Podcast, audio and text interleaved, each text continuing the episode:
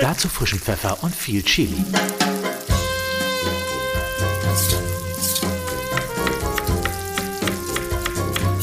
Reine Geschmackssache. Der Genießer-Podcast für alle Sinne. Vor mir steht äh, Sänger Patrick Lindner und ich sage erstmal herzlich willkommen, Patrick. Vielen, vielen Dank für die Einladung.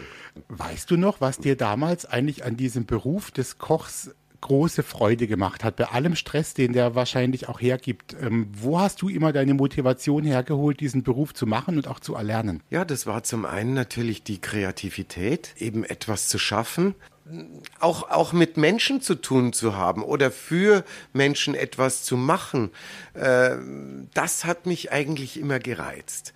Ich habe ja dann ähm, nach meiner Lehre habe ich ein Jahr Hotelfachschule gemacht in Bad Reichenhall. Und ich habe immer schon gewusst, die Küche wäre jetzt nicht so diese einzige Station für mich, die dann fürs ganze Leben halten sollte. Also ich hätte schon ganz gerne mich dann so ein bisschen geöffnet. Wenn ich jetzt nicht auf die Bühne gegangen wäre, hätte ich wahrscheinlich irgendwann ein eigenes kleines Hotel aufgemacht oder so, wo du halt wirklich so der Gastgeber bist, der ich auch heute noch sehr gerne bin, muss ich sagen zu Hause, wenn ich Gäste habe, ist mir das also wirklich ähm, ja immer etwas Besonderes und äh, da äh, muss auch alles dann irgendwie stimmen. Und das hätte ich, glaube ich, dann auch später versucht, so ein bisschen mm, ja, rauszugehen und nicht nur in der Küche zu arbeiten, sondern eben auch mehr am Gast zu sein, ja. Er ist Winzer, Gastronom, ich sag auch mal ein bisschen Fußball verrückter, also ein großes Hobby auf jeden Fall. Und äh, ich freue mich ganz besonders, dass er da ist. Herzlich willkommen, Fritz Keller. Ja, herzlichen Dank für die Einladung. Ich freue mich sehr. Fritz, wir sprechen über Genuss. Jetzt vielleicht eine Frage, die für dich einfach ist oder auch schwierig, das weiß ich nicht. Ähm, was ist für dich denn ein echter Genuss oder ein Genießer? Was gehört da dazu? Was muss man vielleicht können, um Genießer zu sein? Also um Genießer zu sein, gehört eine Offenheit dazu. Also das esse ich nicht, das esse ich nicht oder das höre ich nicht, das gucke ich mir nicht an oder die Bilder mag ich nicht. Das gibt's nicht. Ja, für einen Genießer gehört es dazu, dass er Freude an anderen Dingen hat. Das heißt, äh, und den Neid ablegt für sich und für andere. Weil nur dadurch gibt es eine Offenheit und man lernt einfach ein ganzes Leben lang dazu. Und genauso gibt es äh, für mich keinen Unterschied zwischen E-Musik oder U-Musik. Und genauso mag ich richtig gutes Brätle, Weckle vom super Bäcker gemacht. Aber ich mag auch den super Steinbutt und, oder eine gute Wurst. Das ist ein Genießer. Und genauso für Bilder, Offenheit, Museen angucken. Und Genuss heißt einfach, ja, ganzheitliches Erleben und jeden Tag dazulernen. Da kann es auch sein, dass man sich weiterentwickelt. Wir laden uns ja jede Woche Gäste ein aus den, ich sag mal, unterschiedlichsten Bereichen und alle sind, würde ich mal sagen, Genießer, haben was mit Essen und Trinken zu tun. Das sind für mich eigentlich dann meistens schon mal gleich sympathische Leute, weil wo es um Essen und Trinken geht, das ist immer irgendwie ganz gut. Und heute sind da Matthias und Markus Schätzle von der Nudelmanufaktur in Buchholz. Und ich sage herzlich willkommen bei Reine Geschmackssache. Hi. Ich habe immer das Gefühl, ich weiß nicht, wie es dir geht, Matthias, ist für dich so Essen, Trinken, Genuss, ist das auch was Emotionales? Also kannst du da auch zum Beispiel absolut runterkommen und sagen, jetzt alles andere ist egal, ich habe jetzt noch ein, ein Glas Wein, ein Bier oder auch was Antialkoholisches und ess und trink jetzt einfach schön?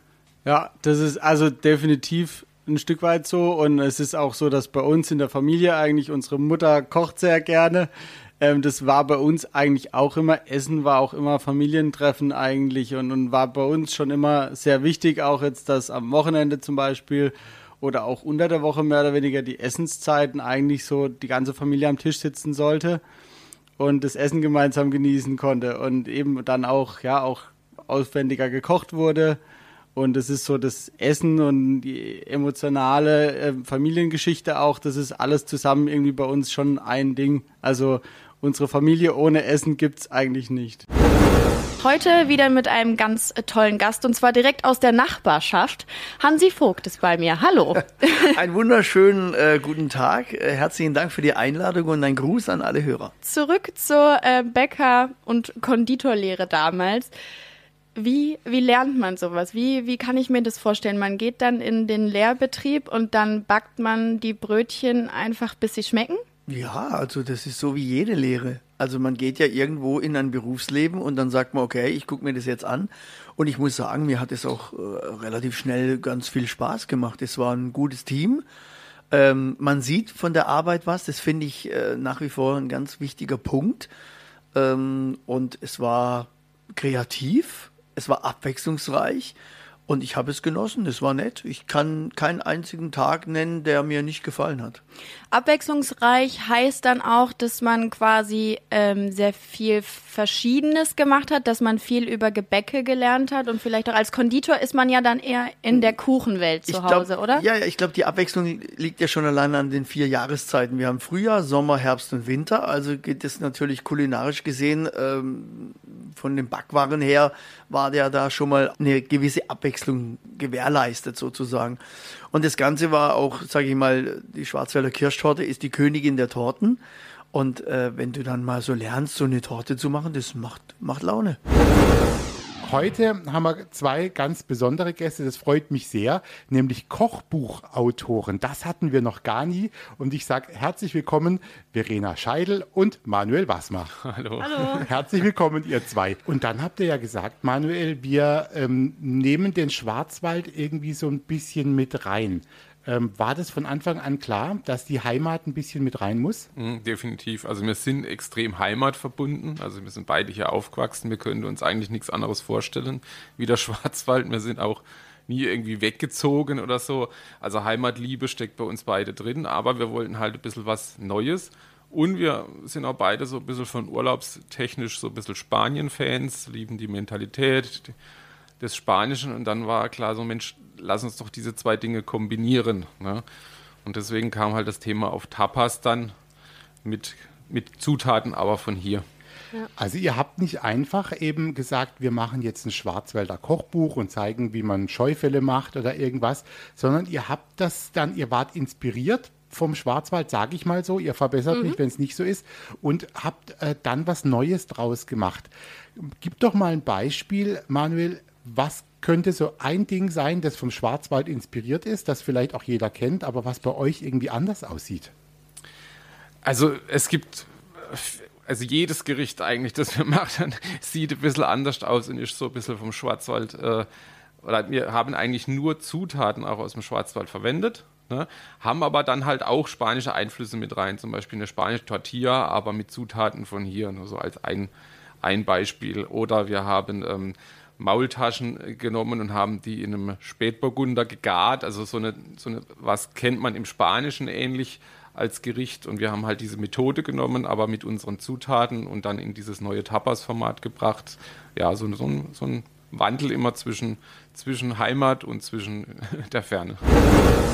Mein Gast heute ist der Schauspieler Ralf Bauer. Herzlich willkommen, lieber Ralf. Hallo. Ralf, ich würde gerne mal mit dir zumindest gedanklich in deine, in deine Küche reingehen. Wollen wir uns die mal angucken? Also ist die Küche gut ausgestattet? Bist du einer, der wirklich alle möglichen Geräte braucht? Nee, bei mir ist eher immer, immer improvisieren. Äh, Also ich habe, was mir ganz wichtig ist, ich habe einen Gasherd. Ich habe mir sogar mal irgendwann einen, einen Gasherd machen lassen ähm, mit Propangasflaschenanschluss, damit ich den immer von Wohnung zu Wohnung mitnehmen kann. Als ich dann irgendwann meine Münchner Wohnung hatte, habe ich den Vermieter gebeten, ob er die normale Küche rausnehmen kann. Also ich habe so eine ähm, einzelne Module, äh, die ich dann immer mitgenommen habe. Also einen Küchentisch, ähm, einen alten Küchenschrank, also mit, mit Gläsern wie von der Oma früher. Ähm, mein Gasherd riesengroß, ähm, quasi mit äh, mittleren, sehr großen Bereich. Ähm, an der Seite jeweils noch zwei, also schon fast äh, ein Profi-Gasherd, äh, aber mit Gasflasche. Äh, weil egal, auch wenn dort kein Gas lag, ich immer mit Gas kochen konnte. Das ist mir das Allerwichtigste.